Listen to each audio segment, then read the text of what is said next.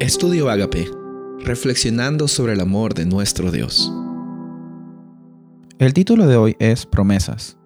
Nehemías capítulo 9 versículo 38 dice, A causa de todo esto, nosotros hacemos un pacto fiel por escrito, y en el documento sellado están los nombres de nuestros jefes, nuestros levitas y nuestros sacerdotes. En el capítulo 10 de Nehemías vemos de que el pueblo se comprometió a, a tener un cambio de actitud, un cambio de hábitos y prometió también ser más fieles a un Dios que originalmente fue fiel con ellos también. Y las promesas son algo que nosotros vivimos del día a día. Es más, eh, muchas veces nos acordamos no de promesas que se cumplieron, sino de promesas que nosotros no hemos cumplido. Cuando estaba en clase, a veces los maestros decían, bueno, eh, no vamos a tener break o descanso y lo que vamos a hacer es, vamos a salir 10 minutos antes. Y esas promesas no se cumplían la mayoría de veces. Y muchas veces nosotros como seres humanos prometemos algo y no cumplimos. Pero tenemos un Dios de que sí cumple. Tenemos un Dios que no hace promesas sin fondo. Porque nosotros también debemos de poner nuestras intenciones donde están nuestras palabras. En cierto modo, los hábitos eh, son un conjunto de promesas que nosotros nos hacemos a nosotros mismos. Por ejemplo, un hábito es prometerme que voy a tener eh, ejercicio cada dos o tres eh, veces a la semana. O otro hábito es una promesa que yo hago de comer saludable o leer más sobre la palabra de Dios o practicar algún instrumento.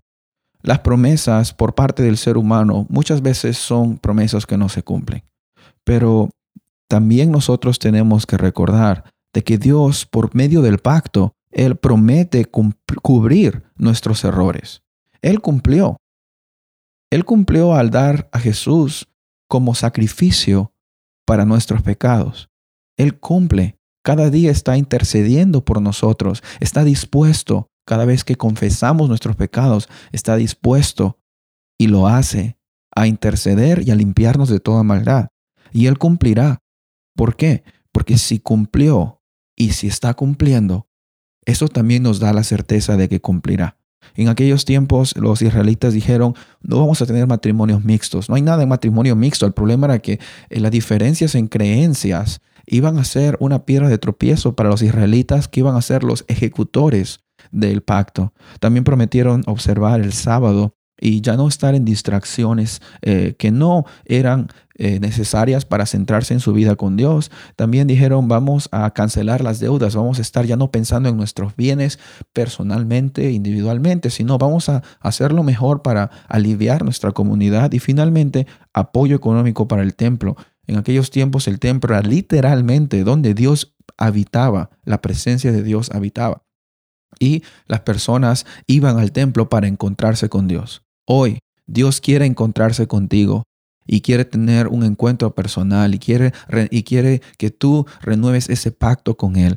Cada momento y cada día sus misericordias son renovadas. Cada momento y cada día es que tenemos oportunidad de acceder al trono de Dios. Entonces, si es que tú quizás hoy te das cuenta de que has prometido muchas cosas a Dios o te has prometido a ti mismo y no lo has podido cumplir, Hoy es el día para estar a cuentas. Hoy es el día para tener felicidad y esperanza en esta vida y también cuando venga la eternidad, tener felicidad de que con Dios vamos a estar bien.